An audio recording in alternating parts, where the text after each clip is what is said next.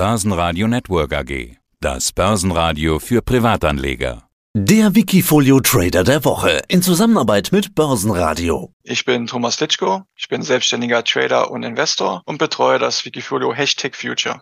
Und das bedeutet investieren in Märkte, die zu globalen Trends werden können, beziehungsweise es schon sind. Unser letztes Interview ist ja schon ein paar Tage her, das war im März gewesen. Bring uns doch mal auf den neuesten Stand. Was sind denn die Trends momentan? Einer rein Trend, den so sicher mitbekommen hat, ist KI oder Artificial Intelligence. Allen voran natürlich Nvidia. Hab ich auch drin. Hab ich aber tatsächlich schon Gewinne mitgenommen.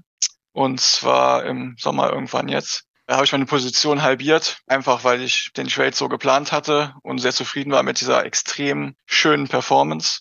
Da denke ich mal, ist ein dicker Trend. Des Weiteren finde ich auch sehr interessant Blockchain. Ist vielleicht momentan ein bisschen Hintergrund wieder geraten. Kommt ja, die Hypes gehen ja immer so schwungweise. KI war ja auch schon mal vor ein paar Jahren interessant, ist jetzt wieder interessant, wird auch wieder uninteressant werden, denke ich. Und ja, so die Bereiche sind schon sehr interessant, finde ich. Wieso wird es wieder uninteressant werden oder nicht mehr ganz so interessant bleiben?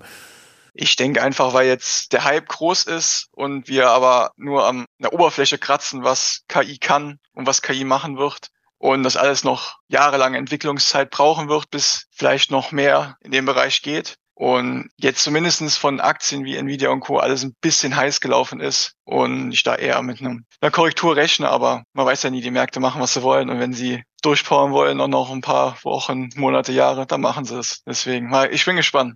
Also du trittst da so ein bisschen auf die Bremse, hast du auch gesagt, Nvidia halbiert. Das war eine relativ große Position gewesen. Ich glaube so, boah, über den Daumen gepeilt, so etwa fünf Prozent. Jetzt ist es noch die Hälfte so groß. Aber du würdest jetzt nicht so weit gehen, dass du Nvidia shortest.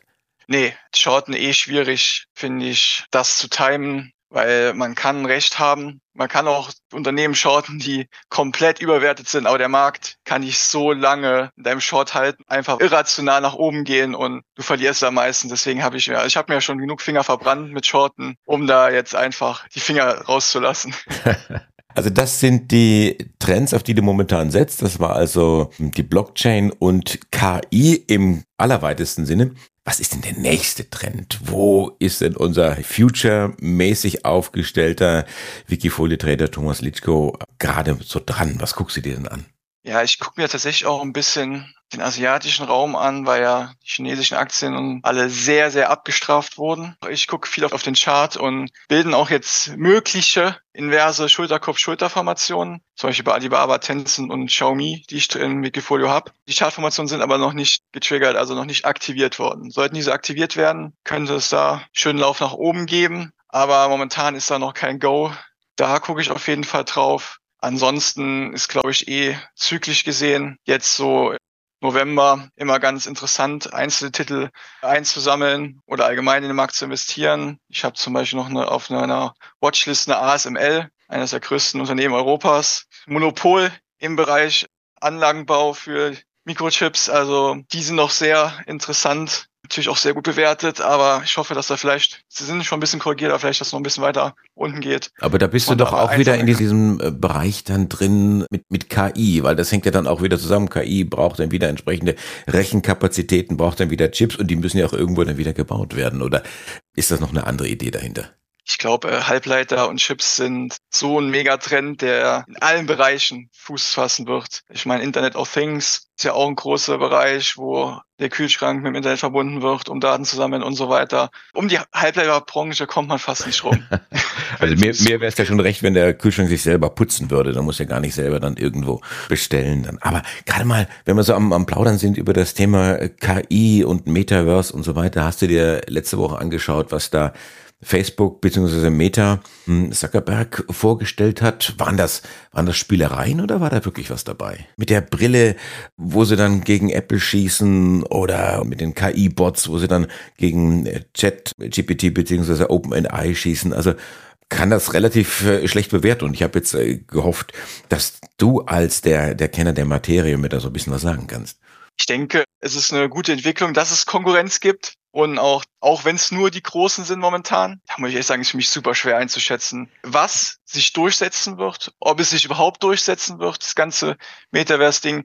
Ich für mich persönlich sehe Metaverse einfach im Bereich Gaming. Da ist es auch schon für mich seit jeher aktiv, sei es Multiplayer-Games gibt, so dieses Intereinander agieren miteinander online. Das ist für mich schon ein Metaverse, ohne jetzt die ganzen Definitionen von Meta oder Apple und Co.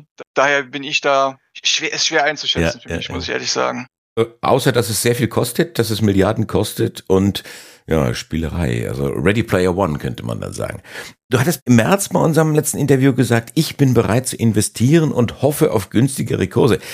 Ja, da war der DAX so bei plus minus 15.000 und es war ja ein überaus bewegter Sommer. Wir hatten ja da rekordhoch gesehen. Wir hatten dann auch doch wieder das Tal der Tränen gesehen. Deine Cash-Quote, die ist gesunken. Ich weiß jetzt nicht, ob ich sagen soll, äh, leicht gesunken oder einfach nur gesunken. Also von 50 auf jetzt 40 Prozent. Das heißt, in Summe hast du investiert. Wie passt jetzt das zu deiner Aussage?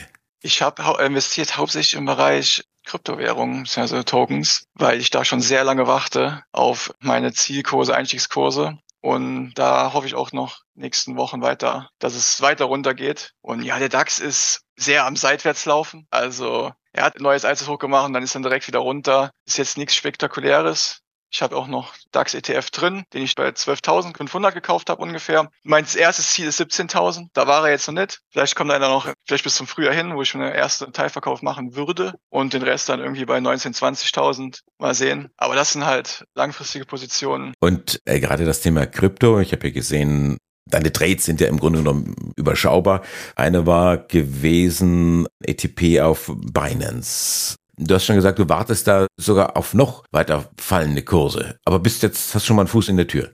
Genau, ja, ich plane da so maximal drei, eigentlich so immer so zwei Positionen aufzubauen. Sag mal jetzt Binance rund um den 200 Dollar pro Coin war der da wert und dann nochmal bei 50 oder so. Also so nochmal 60 bis 80, 90 Prozent tiefer, weil in dem Bereich ist halt einfach hohes Chancen-Risiko-Verhältnis aus meiner Sicht. Und, und was steckt ja dahinter? Die Idee der Kryptowährung oder die Idee der, der Blockchain jetzt bei diesem Trade? Oder ist das für dich eigentlich eins?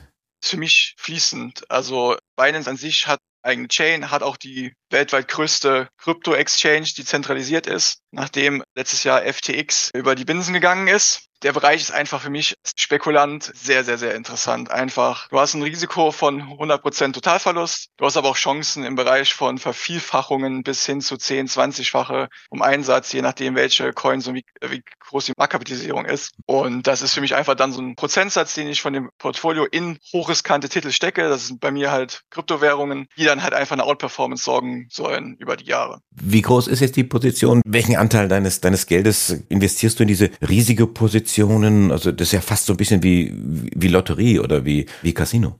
Ja, ich meine, die Frage ist, ob die ganze Börse nicht Casino ist. Sag's mir. Äh, nur die Chancen, Lotto zu gewinnen, sind wesentlich, wesentlich geringer, als jetzt da erfolgreiche Investments zu machen. Ich habe momentan so sechs Prozent investiert. Ich will bis so 20% hochgehen, denke ich, wenn die Kurse stimmen. Und Zahlen sind aber Bitcoin und Co. noch recht stabil, zumindest der Bitcoin. Da hoffe ich noch auf neue Tiefs unter den 15.000, wo er letztes Jahr war. Da will ich ja nochmal zuschlagen. Also wenn man in dem Bereich unterwegs war und mal Coin miterlebt hat, der sich ver 10, 20, 30, 100-facht, innerhalb von Jahren. Vor allem, weil die Branche auch noch so unreguliert ist, so jung, so dynamisch, volatil. Wenn da ein bisschen Geld reinfließt, bewegt das viel. Und solange das noch so ist, will ich das auf jeden Fall nutzen, um noch hoffentlich den nächsten Bullzyklus mitzunehmen und da ordentlich Performance rauszuholen. Das ist interessant. Also Joko mit seinem Wikifolio Future ist dabei und hat einen Riesenfuß und der könnte durchaus noch größer werden im Bereich der Kryptowährungen und der